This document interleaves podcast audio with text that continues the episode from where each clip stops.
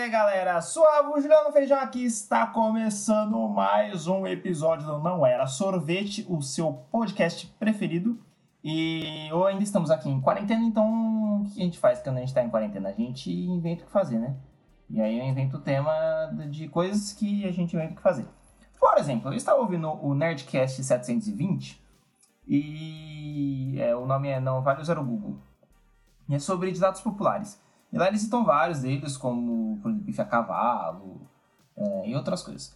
Bife a cavalo, inclusive, não está nessa lista, tá? Já vou adiantar para vocês. E aí, tava ouvindo esse, esse episódio, que eles não podiam usar o Google, mas eu posso usar o Google, né? Para ver as expressões.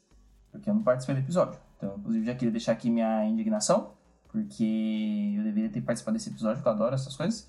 Enfim, aí eu consultei o Google para saber sobre alguns dos, ditados que eles falaram lá, né? Sobre esses ditados aí da nossa terrinha brasileirinha aí. E, na verdade, alguns vieram da gringa, mas tudo bem. Mas que a gente fala aqui no Brasilzinho. E é sobre isso que a gente vai falar hoje. Eu separei alguns aqui, eu vou ler para vocês é, sobre alguns ditados. Mas antes, eu quero pedir de coração que você siga o Não Era Sorvete no Instagram, no Twitter e a página no Facebook, se você quiser. É, me siga nas redes sociais, eu sou muito mais ativo do que o perfil do Não Era Sorvete, então segue lá Feijão Juliano em Instagram e Twitter, tá? Eu não uso Facebook, uh, mas segue nós lá que conteúdo e diversão para toda a família brasileira. Não a família tradicional brasileira, por favor. Mas vamos lá. É, vocês conhecem o termo terminar em pizza? Bom, esse termo, ele é quando alguma coisa deu errado ou provavelmente vai acabar sem punição, alguma coisa assim. E ele surgiu no futebol mais precisamente na década de 60, com os dirigentes do Palmeiras. Isso mesmo, meu Palmeiras, Palmeiras Minha Vida é Você. É, sou palmeirense, tá? Pra quem não sabe. É, que já tava, eles já estavam há 14 horas reunidos e discutindo sobre assuntos de futebol e tudo mais, e bateu uma fome. E aí a solução foi, foi pedir uma pizza, né? Porque Palmeiras, Itália e tudo mais. E aí eles terminaram a reunião em uma pizzaria e a paz reinou é, depois de comer pizza. E aí um jornalista, o Milton Peruzzi, que acompanhava tudo isso, ele registrou com a manchete na Gazeta Esportiva, que era um grande jornal esportivo do Brasil, ele colocou crise do Palmeiras termina em pizza, ou seja, brigaram, brigaram, brigaram e acabou em pizza. E essa expressão ganhou tanta força, mas tanta força, que na época do impeachment do Collor, quando rolou em 92, no ano que eu nasci também, é, é, o pessoal tava meio que duvidando se ia rolar e tudo mais, e aí o pessoal falou que terminaria em pizza. É... Mas, né, a gente sabe que, que aconteceu isso. É, na época do Collor, o pessoal, para falar impeachment, não era que nem hoje, que é fácil falar, entendeu? O pessoal já não sabia. E aí não facilitava no entendimento. E aí muitos estavam duvidando que ia rolar mesmo essa punição do Collor, e aí falaram que ia acabar em pizza. E é isso, a popularização, a expressão é muito popular é, e é palmeirense, tá? Já deixar começar aí falando que é do meu time do coração. Outra expressão é amigo da onça, que é a expressão que ela foi popularizada pela revista Cruzeiro, que publicou é, de 43 a 61 um personagem chamado Amigo da Onça, que é do charginista Pericles Andrade, que ele sempre levava vantagem sobre os outros. E aí, né, sempre leva vantagem, amigo da, zo, da onça, né, deixava os amigos em situação embaraçosa, aí virou o amigo da onça, é quem fode os amigos, basicamente. As paredes têm ouvidos. É, esse ditado também é encontrado em alemão, francês e chinês, e ele é do provérbio as paredes têm ratos e ratos têm ouvidos. Ó, e é um provérbio persa. É um registro... Eita, fiz um barulho aqui. É um registro encontrado no clássico medieval The Canterbury Tales, em que o autor Geoffrey Sal... Ixi, vai ser foda falar. Geoffrey Saucer, acho que é isso. Escreve que aquele campo tinha olhos e a madeira tinha ouvido, entendeu? É, a parede tem ouvido é porque os ratos poderiam contar para as pessoas. Ó, hein? Aí. Custar o olho da cara. Custar o olho da cara é quando uma coisa é cara, né? É muito, muito caro. E a história, essa frase tem origem mais conhecida pela expressão que faz referência ao espanhol Diogo de Amagro, Al, Almagro, Almagro, deve ser isso, né? É, que é um dos conquistadores da América que perdeu seus olhos tentando invadir a floresta inca E aí o pessoal falava, ah, defendeu os interesses da coroa espanhola, me custou os olhos da cara, entendeu? entendeu? E aí ficou isso aí. Pagar o pato, essa, essa é engraçada, cara. Pagar o pato é. Tem um conto do italiano Giovanni Bracciolini, deve ser isso também, que um camponês ele vende um pato para mulher em troca de sexo. E aí o rapaz ele estava insaciável. Vende o pato em troca de sexo? E aí o rapaz estava insaciável e ele queria mais. E ela não queria, ele queria mais, ela não queria. E aí o marido dela chegou.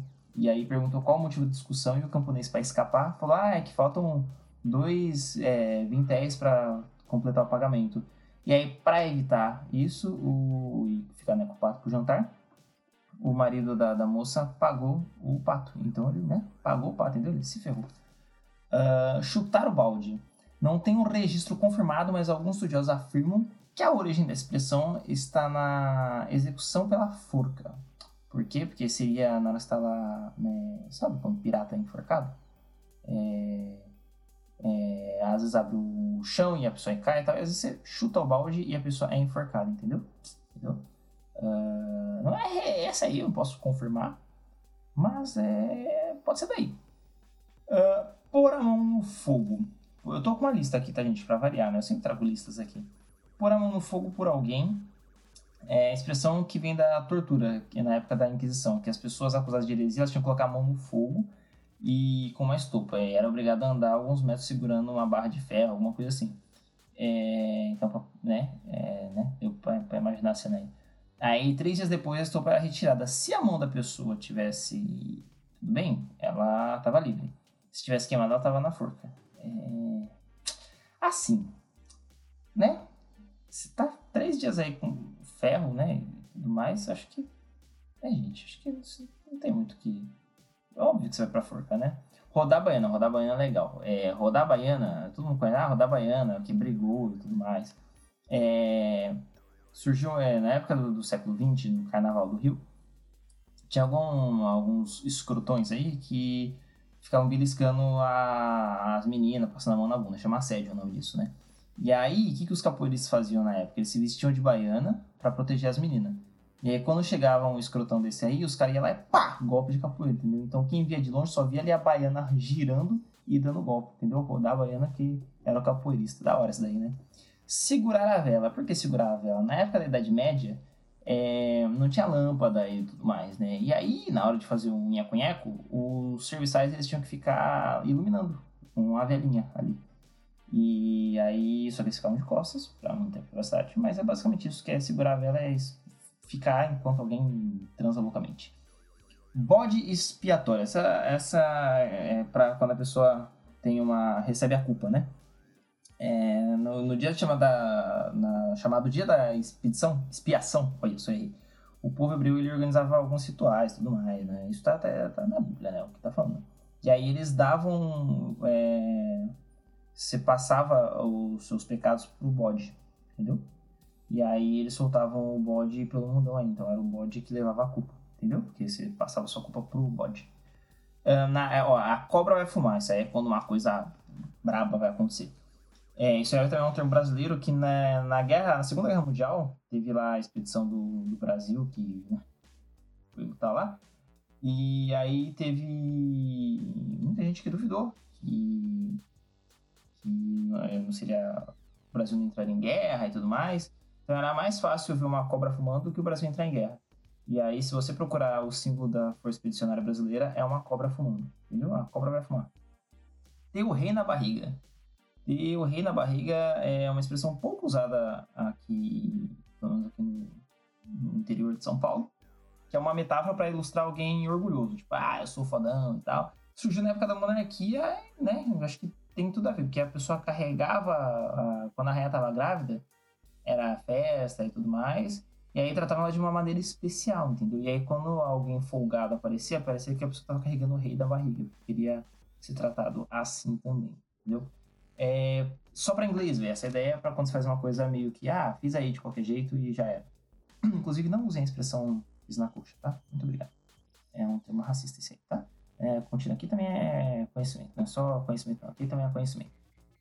É, o escritor e jornalista Sérgio Rodrigues escreveu uma expressão destacando que talvez a origem mais plausível seja que no tempo do Império, autoridades brasileiras diziam que tomavam providências para combater o tráfico de escravos africanos e, na verdade, não tomavam, né? Eles fingiam, deixavam os navios ali como se estivessem, ah, tá preparando para sair ou tá saindo, que era só para quando vinham os ingleses, a coroa inglesa, ver que tava fazendo os bagulho lá. Então é só para inglês ver. Fazer a vaquinha, essa aí também surgiu no futebol. Na década de 20 também, óbvio, né? Sempre na década de 20 essas coisas surgindo no futebol. A torcida do Vasco, isso é, parece ter uma piada, bolou um jeito de incentivar os jogadores a jogar mais, né? Caso o time vencesse, eles dariam 10 mil réis ou um coelho, que seria o animal correspondente no jogo do bicho.